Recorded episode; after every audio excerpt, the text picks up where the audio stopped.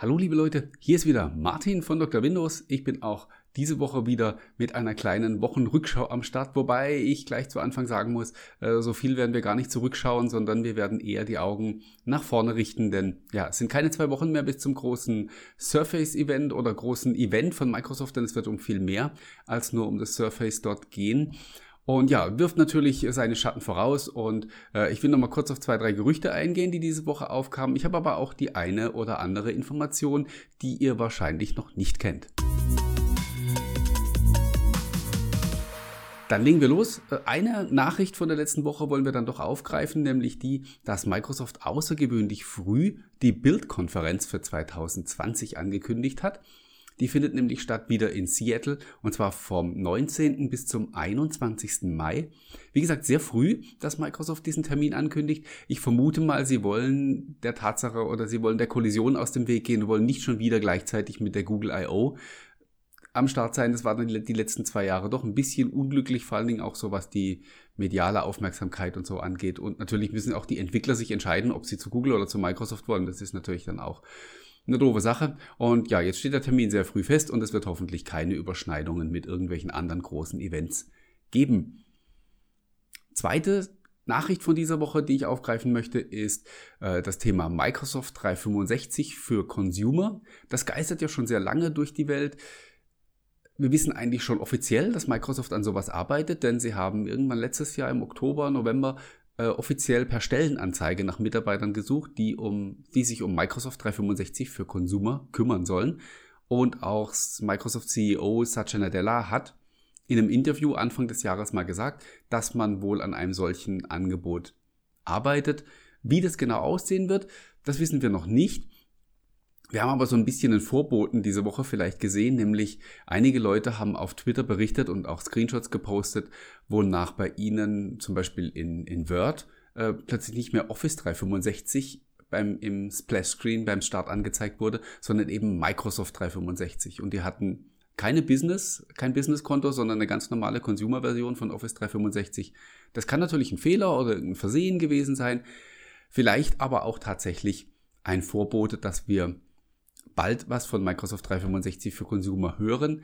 Meine Info, die ist jetzt nicht so furchtbar belastbar, ich äh, habe da auch nicht großartig nachrecherchiert, war mal die, dass es eher im Frühjahr 2020 an den Start gehen soll. Von daher rechne ich jetzt nicht unbedingt damit, dass wir beim, beim großen Microsoft-Event am 2. Oktober schon was davon hören. Aber ja, lassen wir uns überraschen und bleiben wir gespannt, was sich da tun wird. Ich habe nach wie vor immer so ein bisschen noch das Problem, dass ich mir gar nicht so richtig ausmalen kann, wie denn ein solches Angebot aussehen soll.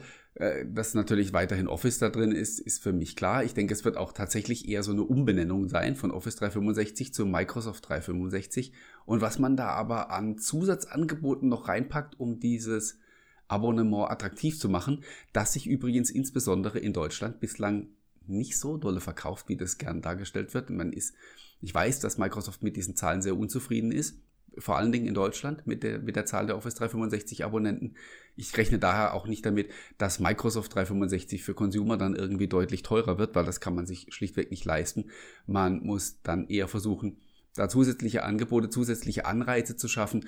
Und ja, ich tue mich da tatsächlich ein bisschen schwer, mir auszumalen, was denn so der Kick sein sollte, was dann viele Leute dazu animieren könnte, so ein Abo abzuschließen. Man hört verschiedene Dinge, Zusammenarbeit mit Partnern, äh, Zugriff auf bestimmte Dienste und Services, die ansonsten eher den Businesskunden vorbehalten sind oder auch solche Geschichten wie Premium-Funktionen innerhalb von Windows 10, die dann eben nur mit einem solchen Abonnement zugänglich sind.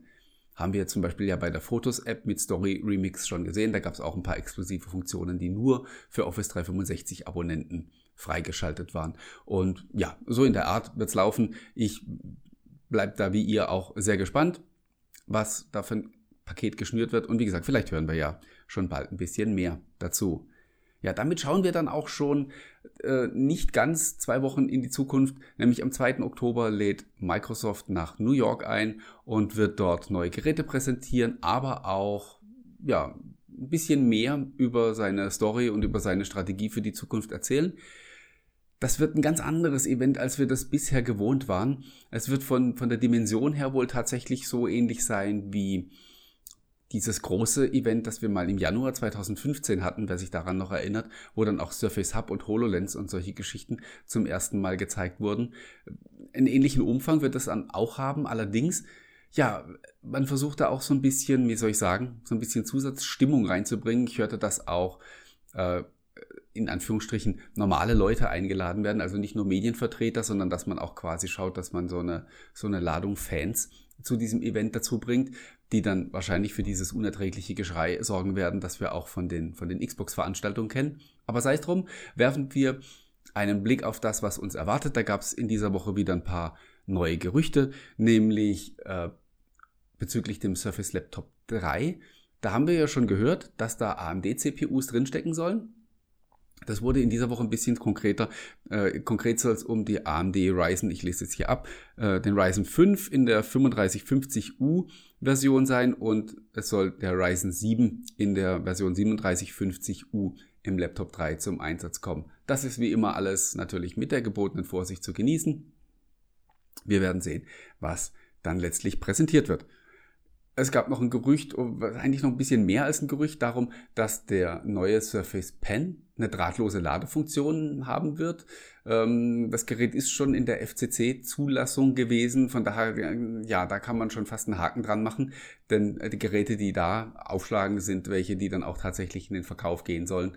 Und von daher können wir ähm, an diese, ja, können wir dieses Gerücht fast schon als Tatsache verbuchen. Wir werden es dann in knapp zwei Wochen hören.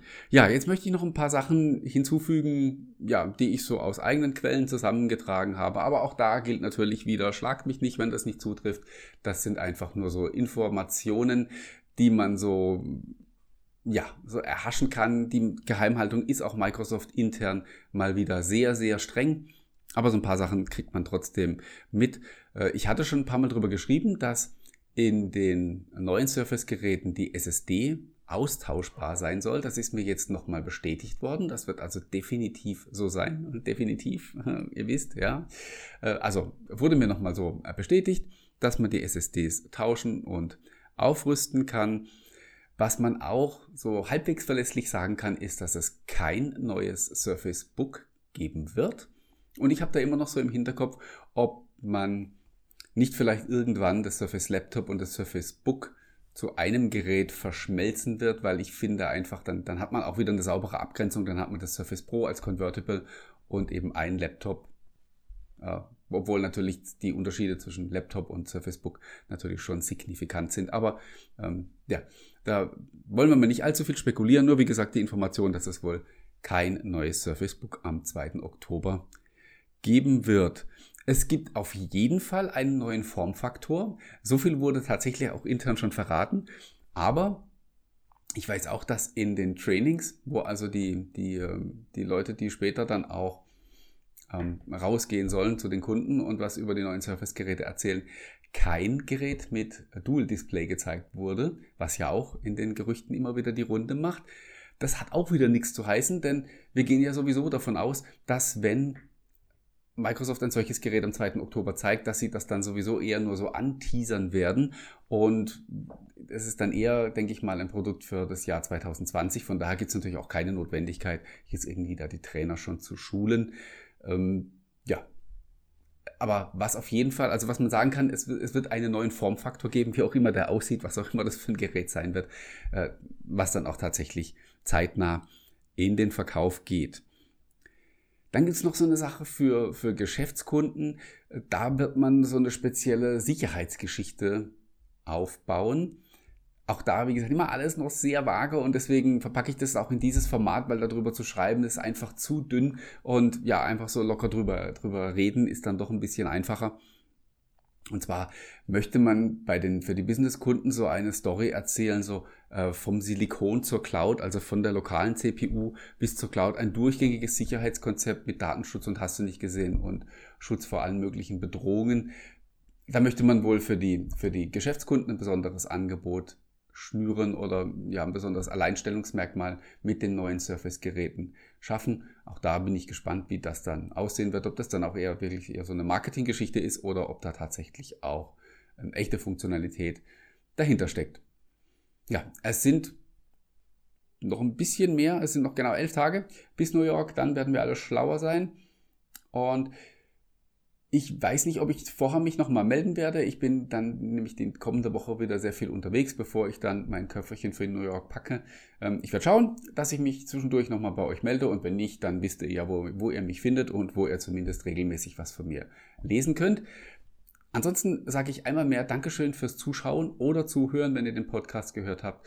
Und ja, wir bleiben in Kontakt und sehen und hören uns spätestens in 14 Tagen wieder. Bis dahin, ciao, ciao.